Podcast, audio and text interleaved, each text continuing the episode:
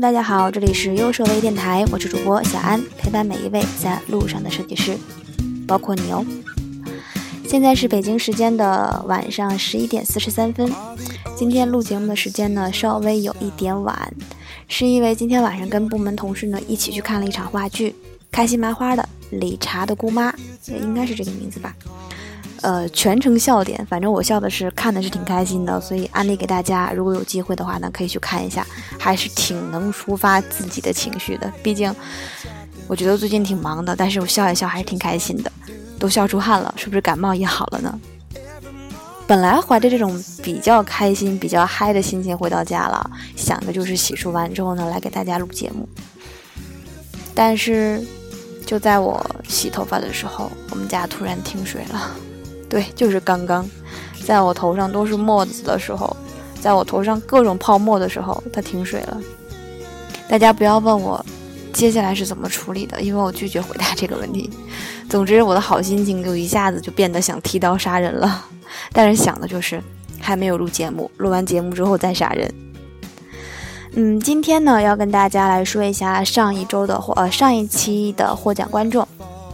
因为大家应该有发现了，小安两天没有更新节目了，所以呢，啊，也不管我是开心还是不开心，忙还是不忙，任性一点。这期我送两本书，两位获奖小观众，一位呢是我们的三叉神经的猫，还有一呃是三叉神经爆炸的猫这个名字，另一个是不想再迷失自己。如果我没有记错的话呢，这两位应该分别是猫猫和卡卡吧。我应该没有记错，那两位同学，呃，我稍后呢会在网易云音乐上私信你，稍后把你们的收货地址留给我，这一期我送给你们奖品。好啦，开始我们今天正式的话题。今天想跟大家说什么呢？如果有关注我微博的同学，应该有看到前一天我发了一条微博，说是每当我没有话题的时候呢，生活就会给我来送话题。为什么这么说？因为小安很多话题，包括很多的电台节目，其实都来源于我自己的工作，真实经历的。嗯，我觉得只有在这个行业里面去存在的、去生存着，我才有资格去跟你们说，呃，这个行业里面正在发生着的事情，才更有代表性。那我们今天想来说的就是，你会说不吗？你敢说不吗？你真的能说不吗？有时候拒绝。为什么会说到这个话题呢？因为我被我们老大叫去谈话，原因是我不知道怎么拒绝。呃，有人知道我在做电台，然后所以希望我能帮他一点点小忙。我觉得可能帮忙这件事情的话，并不会耽误我特别特别长的时间，可能只需要我在下班以后呢，晚走半晚走半小时或晚走一个小时。那理所应当的，作为一种职场人吧，我会把这件事情跟我的上级汇报，毕竟是公司的事情。那有这件事情就发散了好长好长的评论。这个时候我会在思考，可能每一个年轻的职场人在思考事情上都是比较片面的。我可能单纯的想着。我能帮你，我就帮，或者说，你既然张嘴找我了，那我就做了。嗯，从主观意义上，先从工作这个层面来说，你真的可以去说不吗？我有想过这件事情，我到底应不应该做，或者说应不应该帮？呃，甄嬛里不是有这么话来说吗？别人帮你，呃，我忘记怎么说了，算了，不重要了。总之就是我可以帮，也可以不帮，但是我总觉得如果我说不的话，会比较麻烦。你们身边应该经常会有一类人说，呃，经常把这件事情挂在嘴上，就是我觉得我又不好意思拒绝他。最明显了，设计师有人找你做设计，找你做 logo，找你做个页面，你觉得大家是朋友，不好意思提钱，那他也觉得大家是朋友，不跟你提钱，那于是你又不好意思拒绝，所以很委屈的做了这件事情。但是呢，大部分其实是费力不讨好的。那这种情况的话，嗯，我们从自身上找原因，是不是真的是源于你自己不会说不，不会去拒绝呢？我们常说，哎呀，我性格就是这样了，或者我习惯了，又不会很麻烦，嗯，就这样吧，下次再说吧。我们总是把所有的事情都推到下一次。当产品经理一次又一次的给你找、给你改需求的时候呢，你可能心里会有怨言，你可能会觉得这件事情真的不是很合理。你也许会觉得这个设计这么做真的不是很合理的时候，你真的有拒绝过吗？如果你有拒绝的话，在评论区扣个一告诉我。让我看一下大概有多少人真的是勇敢的说不的。但是据我所知，在我身边看到的勇敢说不的人真的很少。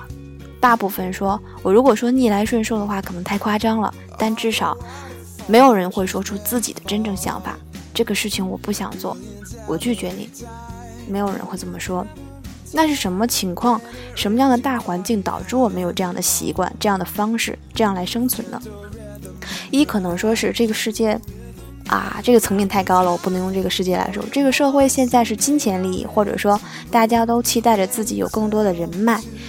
嗯，我们总认为我帮你一次，你就会记得我的好，下次我再找你做事情的时候呢，可能会更更顺利一点。老人有一句话说：“人前留一面，事后好办事嘛。”但是这个世界，他给了我们这样一个这样一句话，但却没有给我们下文。我通常觉得，我所遇到的大多数人，凡是找我做设计的，当我再回头找他做什么事情的时候，其实要费劲的很多。他可以很光明正大的跟你说这件事情我做不了，你找别人吧。有的时候我也会想，为什么当时你找我的时候就能那么理直气壮呢？如果当时我也能这样拒绝你，是不是现在就不会出现这些尴尬的事情了？我觉得还是我自己懒，我懒得去思考，包括懒得去做长久的长久的规划。遇到事情总是愿意往好的方面去想，也许人家真的就是觉得跟你是朋友，我想来求你做一点事情，你不帮的话呢，你就太矫情了。但是随着年龄越来越长大，人越来越成熟，会知道，这人心还是比较丑恶的。我们做事之前，并不一定要把这件事情想得太过美好。当你想好的情况的时候，也要给自己留一个底线。就这个事情，当发生最糟糕的结果的时候，会是什么样？你能接受最低的底线又是什么样子的？这里做一个小小的呃温馨提示：遇到事情的时候呢，我们不再是孩子了。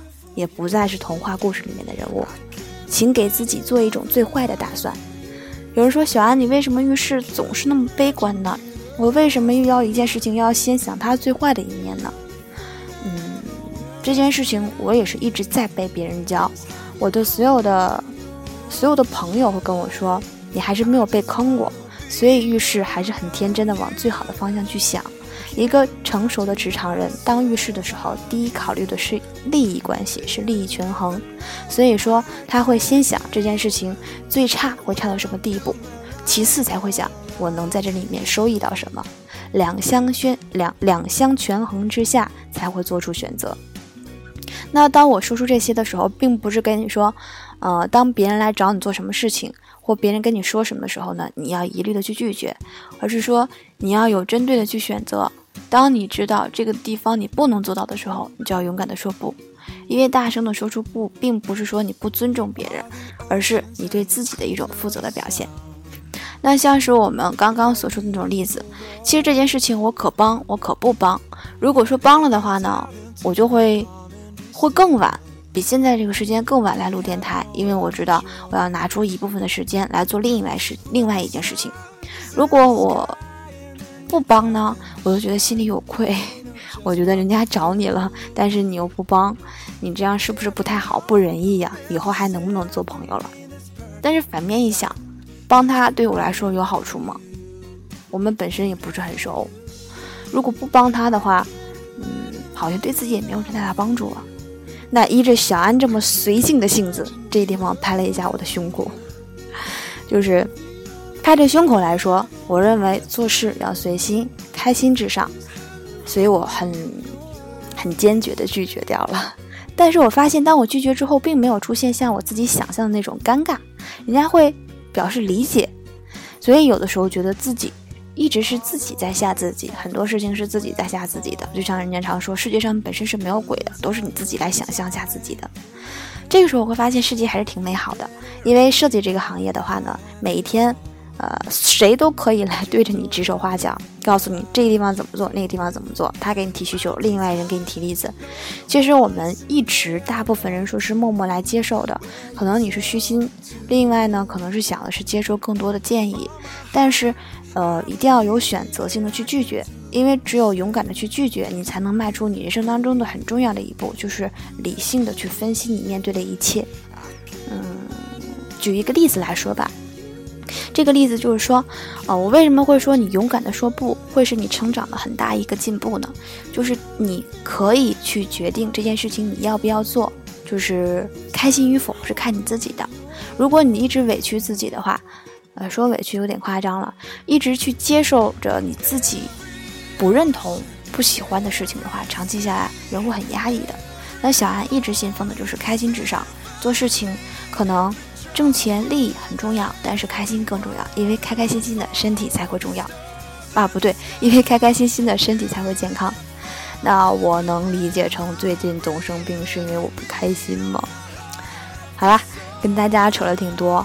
今天这个话题呢，可能跟设计这个行业没有什么特别相关，只是因为我自己被谈到这个话题之后呢，想把这件事情说出来跟大家，因为好像很多人是不会说不，不敢说不的。千万不要再把，啊，我性格就是这样，我习惯了，我天生就这样，这样的话挂在嘴边了。没有人天生是怎么样的，其实别人都可以拒绝你，为什么你不敢拒绝别人呢？学会说不，从现在开始。好啦，今天的正式话题呢，到这里就结束了。不要嫌我的内容太水了，毕竟我现在是抱着。想提刀杀人的心情来给你们录电台的，我能说我的头发还没有干吗？那我们来说一下今天的有奖问答的问题是什么？其实现在我的问题会越来的越简单，因为还是希望大家，呃，能多给大家一点福利啊！只要你回答的好，小安就各种书各种送。上一期啊，我有说到，就是需求定义的过程，我重复了很多遍的，而且我跟大家说过，如果有新的小伙伴一定会记下来，因为我重复了很多遍。那今天问题就是需求定义的过程由哪几步来组成？再重复一遍，需求定义的过程是由哪几步来组成的？好了，那我们来进行今天的图书分享环节。我今天翻书的时候，突然间发现自己。在第三章的时候落了一点，所以我决定跟大家补上。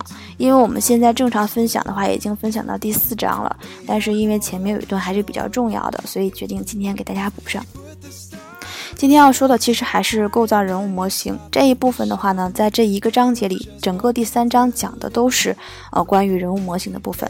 那这个地方主要是讲的就是在构建人物模型的时候，第一步是要根据角色对访谈内容进行分组，就是不同的人物，你要建立一个人物，首先要进行访谈，去了解一下，去吸纳你的这个虚拟用户的特点，这是第一步。根据角色对访谈对象分组。第二个问题就是我们今天要重点说的，就是找出行为的变量。什么是行为的变量？其实就是根据角色不同，对于受访者进行分组之后，就刚刚的第一步，把从每一种角色身上观察到的一些比较明显的行为，列成不同的几组来成为变量。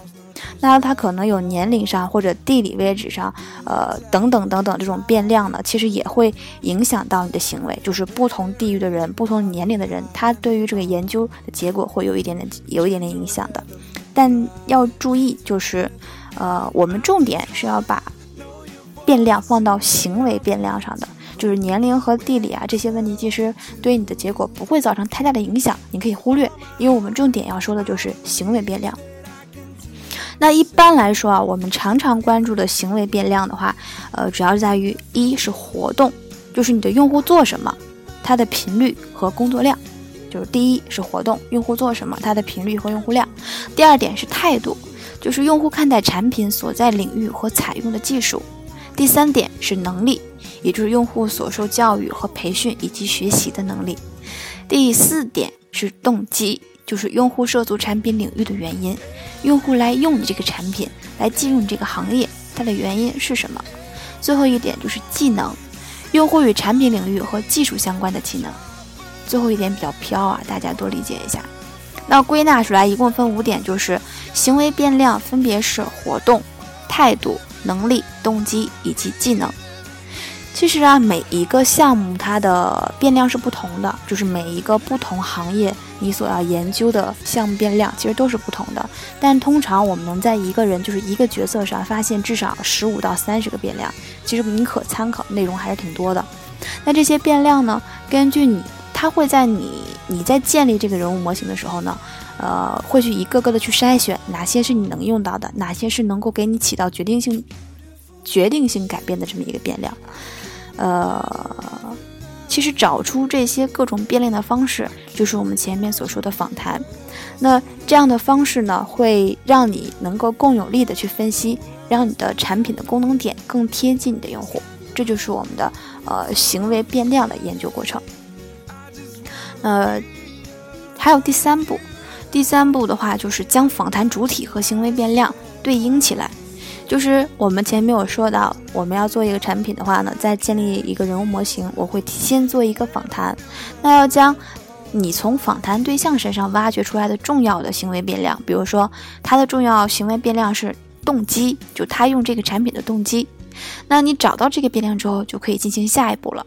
那将每一个访谈对象和行为变量对应起来，可能有的变量呢代表的是一个连续的行为区间，例如说他使用这个信，他使用这个产品的信心是什么？那有些变量可能说代表着呃不连续的选择，例如说，嗯，呃，大家使用相机呢是使用数字相机，相对于说使用。胶卷相机比较少的这种情况下的话，是由于时代变迁的，所以这种变量的话，我们就可以忽略不计了。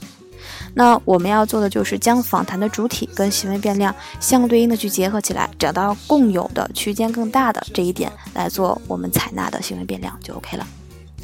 那第四点就是找出重要的行为模型，在把你的访谈对象映射完之后啊，就是对应完之后，寻找嗯，在不同区间上所覆盖的变量的主体群。如果说，呃，我们刚刚说我们会把行为变量去做分组嘛？如果一组的主体聚集在六到八个不同的变量上，那可能说是它代表着一一种主流的行为模式。那这种模式就是你主要构建人物模型的基础。最后一点就是综合各种特质阐述目标。那我们不同的人群，不同的。呃，不同的用户群体针对不同的行为变量去找共处，去找共处，包括根据这种情况呢，去找他们特有的部分来阐述你的目标，以及它的呃，其实最关键的还是我们刚刚所说的，就是把它列为它这个产品用户的重要行为模型，以它来模拟后面的东西。那今天说的就是这几步，重点的部分的话呢，我再在这里重复一下。行为变量的话，一般来说就是行动、态度、能力、动机和技能。行动的话，代表着用户做什么，它的频率和工作量；态度的话，就是用户看待这个产品所在领域和采用的技术；能力就是用户所受的教育和培训，包括他自己所掌握的学习能力；动机就是用户所涉用户所涉足的产品领域的原因。最后一点，技能，用户和产品领域和技术相关的技能。我感觉我都快背下来了，你们记住了吗？那今天的电台先到这里就要结束啦。那也希望大家踊跃参与我们的互动。如果你有什么更好的建议的话呢，也可以回复给我们，我们会虚心接受的。最后祝大家五一快乐哦！那我们就先到这里，